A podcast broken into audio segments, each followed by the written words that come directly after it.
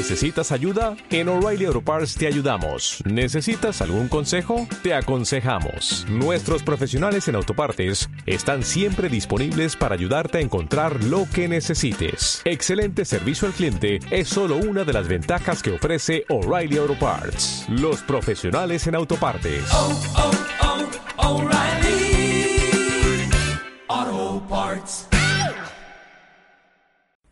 Hola amigos, me llamo Moisés Cabello y hoy les traigo un libro de ficción, La mano izquierda de la oscuridad, de Úrsula K. Le.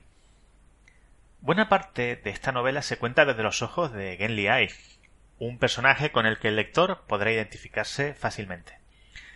Genli visita un planeta en el que la gente cambia de sexo en función de su momento vital, de manera que, por ejemplo, una misma persona puede ser padre y dar a luz a sus hijos, tal es su biología. A través de Genli, Lewin nos lleva a explorar un mundo en el que el sexo biológico no es determinante, lo que nos lleva a una serie de reflexiones notables si consideramos que esta novela se publicó en 1969. Por ejemplo, ¿la imposibilidad de conflicto sexual impediría las guerras?